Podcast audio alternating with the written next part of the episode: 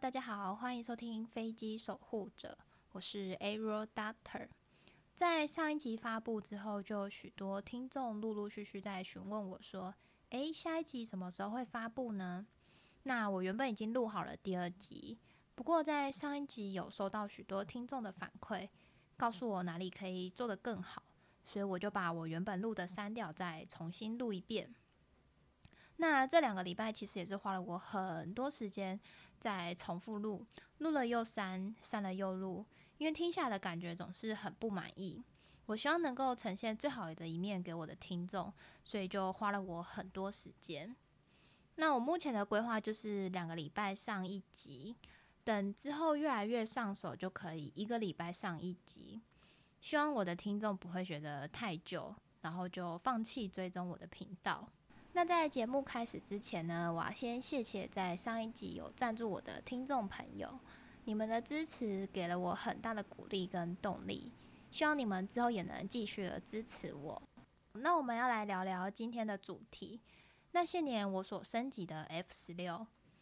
前阵子有一则新闻，就是有关于 F 十六 V 在降落时冲出跑道，然后它就插进了土里。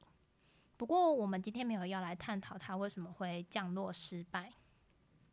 而是要告诉大家，其实那一架 F 十六就是我曾经有参与其中的购改。还记得在上一集我有提到，就是我的维修经历有一年多的时间。那这一年多其实主要就是在负责升级 F 十六。在台湾，F 十六有分为 A 型跟 B 型。那 A 型的话就是单座，B 型的话就是双座。那我们都要把它升级为 V 型。在我们结构做构改前呢，会先有移电跟 APG 的人帮我们把线路跟管路拆除，到最后只剩下结构的部分，那我们结构就会进场去做构改。那我们结构有依照站位去分为前、中、后，前机身、中机身跟后机身。那每个站位所构改的内容都不一样。我当时是被分配到中西生购改起落架的部分。听到这边，一定有很多听众会觉得说：“哈，你一个女生，你可以做些什么工作？”其实不是只有听众有这样子的困惑，在我还没下现场前，其实就很多人也都是这样子说：“说我一个白白净净的女生，难道是要去现场当花瓶吗？”那我当时听到，其实也没有太过于生气，或是太在意。可能是因为我个性的关系吧，就是当别人越不看好我的时候，我反而会就是尽全力做到最好给其他人看，让他们无话可说。那要怎么样做到让他们无话可说呢？就是想尽办法提升自己的技术。刚好那时候在捧场内有一个很厉害的女生，不论是钻孔还是打铆钉都难不倒她，然后在做事上面也非常的有效率。那时候我就默默的在心里许下了一个小愿望，就是我希望能够变得跟那个女生一样厉害。那当然也不是说许了愿愿之后就一定会成真，一定要有所作为，它才会就是变成是真的。我刚下现场工作的时候，那时候连一个孔，一个小孔，最小号数四十号的孔，我都可以就是钻不好。那时候师傅常常说，在钻孔前一定要垂直九十度的钻下去，不然到时候你扩得越来越大，那那些孔一定会是歪的。那每次我在钻下去前，我都会再请师傅来帮我看一下，就是我的钻枪有没有拿正。那师傅看到之后，就是还是会再帮我做调整。然后那时候我就会想说，啊，难道是我眼睛坏了吗？为什么我看到的垂直跟我师傅看到的垂直是不一样的？不过经过多次的练习之后，就是慢慢的就是有一种感觉，就是好，它就是 垂直九十度，然后就直接把它钻下去了。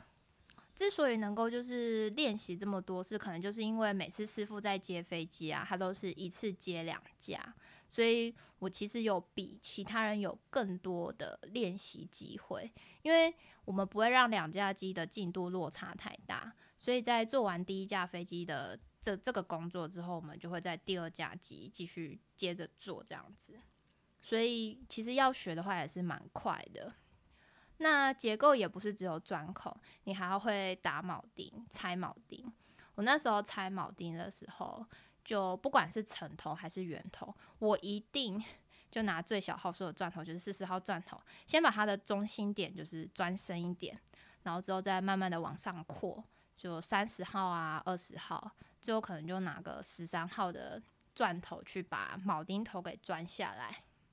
那这样其实是对工作的速度上是非常的慢的，因为其他熟练的人可能就是一刀十三号就可以把整个铆钉头给钻下来。那我因为刚开始还不是很熟练，所以就只能一刀一刀的慢慢往上加。那我们这组的其他人看到可能就会说，就是会觉得我钻的太慢了，然后就会说没关系，我来好了。那我就跟他们说就。因为现在时间也不是那么特别的赶，那就让我慢慢的练习，这样练习到之后呢，当然就是因为日积月的练习，所以就最后也就可以拿十三号钻头，就是直接把那个铆钉头给钻下来。第一次拿十三号的钻头把那个铆钉头给钻下来的时候，哇，那时候就是非常的高兴，就是觉得自己的技能好像又提升了许多。因为当你是钻在那个铆钉的正中心的话，它其实那个铆钉头在你钻下去的时候，它就会跟着起来，那速度就会非常的快，就比较不会耽误到其他人的时间。这样，那其实也不是只要会拆铆钉头那一端的铆钉，就连铆钉屁股那边也要学会怎么拆。那铆钉屁股那边就会比较不好拆，因为它没有中心点可以让你知道说那颗铆钉的中心就在这边，所以也是要慢慢的去去拆，然后去每次在钻的时候都要稍微看一下它是不是有钻在中间。那这个技能的话又在更高了，对我来说啦。因为其实很多就是旧的那些组件，其实也是要从铆钉的屁股去拆的，才能把它给拆下来。所以不是只有要从，不是只有要学会从铆钉头那边去拆铆钉，还要学会从铆钉的屁股去拆铆钉。当然，就是大多数还是会有铆钉头那边去拆啦，只是少部分的地方就是只能从铆钉的屁股去拆。那学会拆铆钉之后，当然是要学打铆钉。我那时候连圆头的铆钉在打的时候都可以开口笑，变成双眼皮，那就是因为就是我的枪没有拿好，让他跳枪之后，他就会就是打在铆钉头上面，所以看起来就是有一个微笑。那这样当然是不行的，所以当每次打完一轮之后，就是要把这些打不好的，就是再拆掉，重新打。那城头铆钉也是。有人应该会觉得说，城头铆钉应该比较好打吧，就是你把它贴平就可以打了。但是其实因为我们在打铆钉的时候，一定会有一个人顶。那如果另外一个顶的人就是顶的太用力的话，那你在打的时候又没有把它压平的话，其实，在就是城头那一端的那个铆钉头也是会翘起来的，那也是会不小心把它打坏。我还记得我第一次在进气道里面打铆钉的时候，就是。打一个最大隔框的铆钉，那个隔框非常的厚，那铆钉当然要用的比较长，大概十二十三长吧，那就不能用一般的铆钉枪去打，一定要换一个更大支的铆钉枪，这样才有力。那我第一次打的时候就很怕大枪会跳枪，所以我就用了我的肚子加上我全身的力去顶着那个铆钉枪，然后这样子打完一轮的铆钉。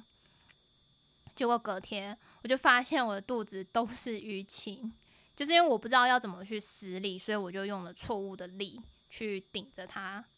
其实我发现就是在做现场工作的时候，并不是都要使用蛮力，而是要用巧力，就你要有技巧的去施力，而不是都是用你的蛮力。这样子的话，你很很很快就会没力了，而且也很容易造成就是身体的受伤。那因为练习了这么多次，其实大部分。就是练练到最后也都知道要怎么去施力了，也比较不会造成自己身体的受伤。不过我觉得最累的不是在进气道里面打铆钉，而是就是每次要封油箱底板的时候，哇，那真的是会累一整天的。因为我们所封胶的那个胶是 B 六胶，那它在六个小时之后它就会开始硬化，所以你要尽量尽可能的在六小时之内就是把它完工。所以时间是非常的紧迫的。那我们封油箱底板的话，几乎就是会耗掉我们一天的时间。那因为做现场工作中间都会有下课时间，那我们第一节课的话就是会去打胶，会去做一些事前的准备，就把扣件都把它整理好，然后会上一些红药水加强硬化。那第二节课之后就开始把底板给封上去。那封上去之后，大家就大家就会开始分工，就是该去锁扣件就去锁扣件，该打铆钉就开始来打铆钉。其实，在油在打油箱底板铆钉也不是那么的好打，因为在下面打铆钉的人，他要手要一直举着；那在上面顶铆钉的人呢，他也要就是因为有些地方并不是那么好打，所以他可能要换不同的顶铁。所以也不是那么好顶的。那你们就会觉得说顶铆钉一定会就是比较容易，但我其实跟你们说，其实也没有。因为我一开始在顶的时候，可能也是因为我用错力，然后就是对方在打的时候，那我没有顶好的话，就会导致他的铆钉屁股被我顶坏，就会呈现可能阶梯状啊，或是椭圆形。那这些也都是不行的，都一定只能拆掉再重新打。所以其实顶铆钉也并没有说比较容易。那每次封完油箱底板的那一天啊，回去一定会特别的好睡，因为真的是太累了。因为你要在短短的时间内，然后把整个油箱底板的扣件啊、铆钉啊全部都锁完打完，哇，那真的是超累人的。那刚刚有讲到那个 B 六胶啊，它其实不是只有 B 六胶，还有 B two 胶，还有 B 二分之一胶。那不管它是什么胶，它都很臭。就是它打完之后，你只要就是不小心，一定会不小心弄到衣服上面的。那它其实弄到衣服上面，就是等于没救了，因为根本就洗不掉，然后就会很臭。你弄到手的话，其实还好，就是用力的搓，它还是可以把它搓掉。不过碰到衣服就真的是没救了。所以之前就是在封油箱底板的时候，我们还会穿那个防尘衣。哇，那个真的是超热，因为我们棚场里面没有冷气。那如果又在夏天的话，你又要穿防尘衣在那边打，那真的是会热爆。但是就是为了让自己的衣服保持干净，所以再怎么热还是都要忍耐。那我们也不是就是把油箱底板封上去就没事了，就是它旁边多出来的溢胶啊，都要把它刮干净，把它就是整平，不然让它看起来丑丑的。像有些扣件，它可能就是需要用胶把它包覆住，那也你也不能说就是把胶直接挤上去就不理它，你还是得用手去把它整平，让它看起来是好看的，就是要美观。我师傅在这方面其实还蛮厉害的，就是他很细心，就他只要整平过的东西看起来都真的非常的好看。那前面有讲到说，就是有些人会质疑女生可以做些什么工作。那像我刚刚有提到，就是我会在进气道里面打铆钉或是钻孔。那其实因为女生个子比较娇小，所以其实进去的时候就是空间还算是足够。那如果以一个高大男生进去的话，进去可能就会不太舒服，因为那个空间是真的非常的小。我们中机身的那个空间还算大，那前机身的话，那个根本就是没有空间。我看他们前机身在做工的时候，都是趴在里面去钻孔打铆钉的，那真的是蛮厉害的。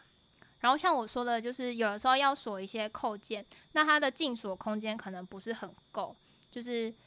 像女生的手的话，它就比较小，那手伸进去的话还可以。不过有些男生手就比较大，他可能就没办法锁的那么里面，所以他就是要想其他方法去把那个扣件给锁起来。所以也并没有说女生做现场工作不好，其实还是有很多地方是可以做的，还是有很多地方反而是女生还是有占优势。我个人是真的蛮喜欢做结构的工作。可能是因为我本身就是念机械系的关系，就是高中的时候念机械相关，所以对于结构上面就是并不会太排斥。那如果是要我去做移电类的话，我可能就是会没办法，光是看那个线路图，可能就是看的不是很懂，就是不太懂它的线路原理啦。虽然之前有学过，但是觉得还是觉得自己还是没有慧根。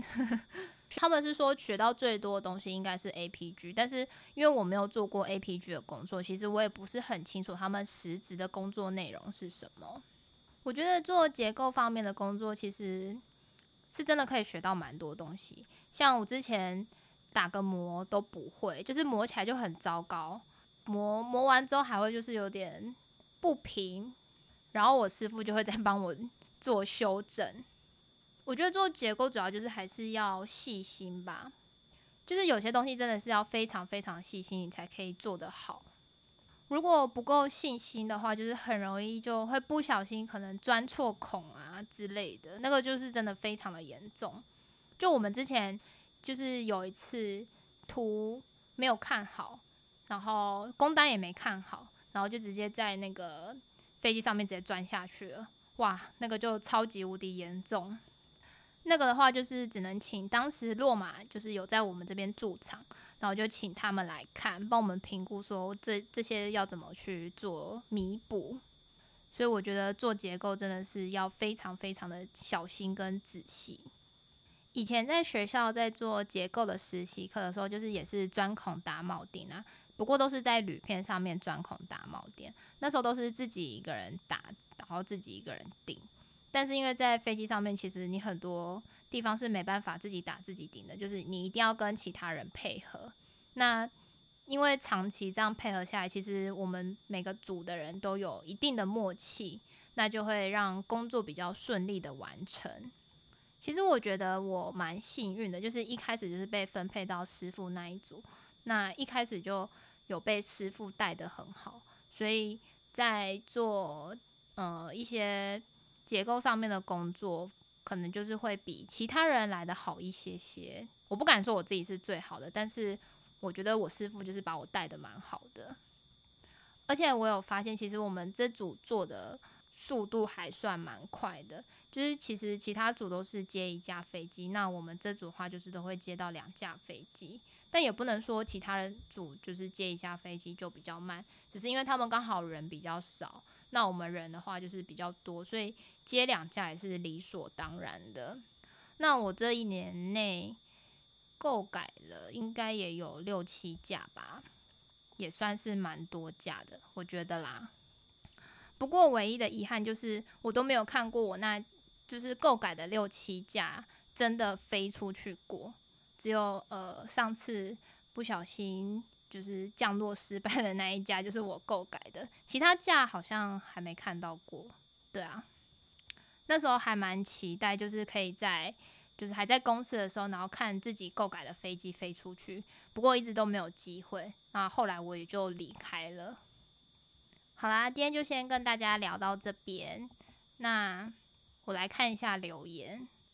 在我发第一节的时候，有人留言说我的声音很好听，但。我觉得应该是麦克风有修饰的关系啦。我其实本来就是本人的声音应该不是长这样子的，应该是有麦克风，所以就是让声音有稍微修饰。哦，还有人就是有祝我生日快乐，真的是很谢谢你们陪我度过了我的生日。那还有人问我说，我是喜欢飞机才来做这个行业，还是喜欢机械？因为他说他有一个学弟说他喜欢飞机，可是要他做现场工作就是完全没有办法。我觉得今天不管是喜欢飞机还是喜欢机械，那如果你真的有心想要把这个工作给做好的话，那其实我觉得应该不是太过于困难。就像很多人就是并不看好我说我一个女生能够做什么现场工作，其实再怎么难听的字眼我其实都有听过。不过。我觉得，就是当我下定决心，我想要把这件事情给做好之后，其他人可能就不太会说什么。对，就是比较比较少那些负面的评论这样子。反而是到我离开的时候，我师傅就是还很舍不得我离开，因为就是少了一个战力喽。那我师傅真的就是爱的教育，就他并不会责骂我，而是非常的。就是关心我，然后慢慢的教导我这样子，所以导致就是让我在学习的过程中是非常的愉快，然后也让我学习的速度是很快的。我觉得这非常的重要，就是因为我的师傅常常给我信心，所以就让我越做越好。这样，好啦，那我们今天的节目就到这边。如果喜欢我的频道的话，记得追踪我的 IG，那给我五星好评。那我们下集见，拜拜。